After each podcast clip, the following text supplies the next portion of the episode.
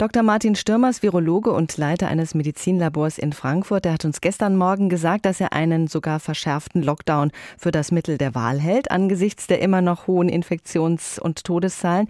Dann wollen wir heute Morgen nach der Entscheidung von Bund und Ländern eine Einschätzung von ihm zu den Maßnahmen, die beschlossen wurden.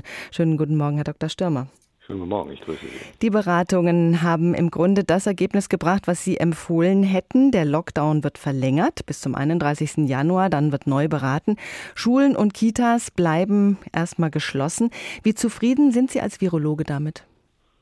Ja, ich äh, würde als Virologe insgesamt sagen, hat man äh, deutlich auf die Bremse getreten. Ähm, die Kontaktbeschränkungen, ähm, die man jetzt neu auferlegt hat, sind äh, vergleichbar mit dem, was wir aus dem Frühjahr kennen letzten Jahres und ähm, werden schon äh, sehr, sehr einschneidend auch für, für uns alle sein.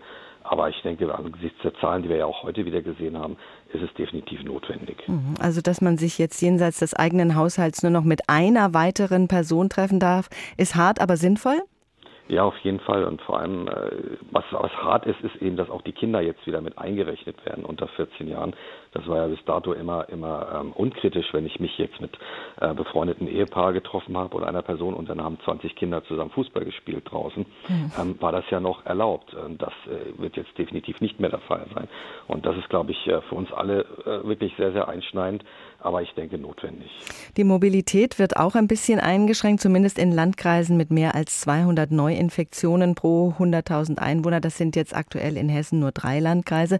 Sollen sich Menschen nicht mehr als 15 Kilometer von ihrem Wohnort entfernt aufhalten dürfen, sofern sie keinen triftigen Grund haben. Da will man ja vor allen Dingen diese tagestouristischen Ausflüge vermeiden. Ist das sinnvoll? Ja, ich denke, wir alle haben die Bilder noch vor Augen, wie sich die Menschenmassen geballt haben, ähm, als es ähm, auf den Ausflugsgebieten am Feldberg zum Beispiel.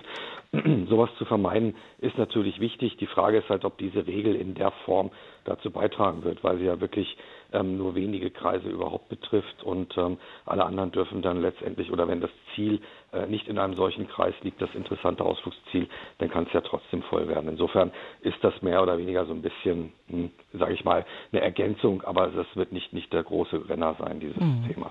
Betriebskantinen dürfen nur noch Speisen und Getränke zum Mitnehmen anbieten. Da müssen wir noch mal über die Ansteckungswege reden. Gibt es denn inzwischen neue Erkenntnisse zu diesen Ansteckungswegen? Also zum Beispiel dazu, wie lange man Kontakt mit einem Infizierten haben muss, um sich anzustecken, oder, oder ob man sich das Virus quasi schon im Vorbeigehen einfangen kann, wie viel durch Aerosole und wie viel über kontaminierte Flächen geht. Also äh, wie unsicher ist Porzellan?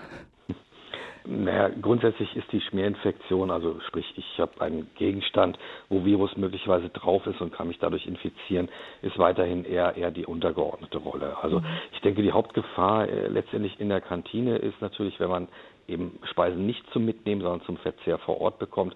Wir müssen ja zum Verzehr einfach die Maske abnehmen.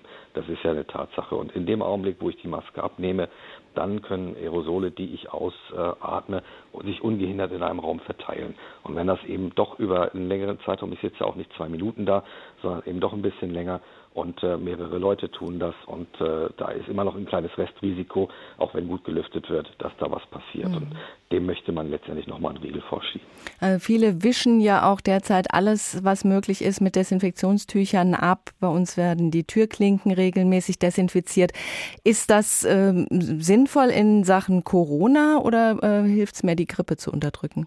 Es hilft für, für, für alles sozusagen. Es ist eine grundsätzliche, ähm, sehr intensive hygienische Maßnahme, die wir in, in, dieser Form sicherlich nicht unbedingt unseren Rest unseres Lebens beibehalten müssen, aber grundsätzlich häufiger zu desinfizieren schadet insgesamt nichts, nicht nur für Corona.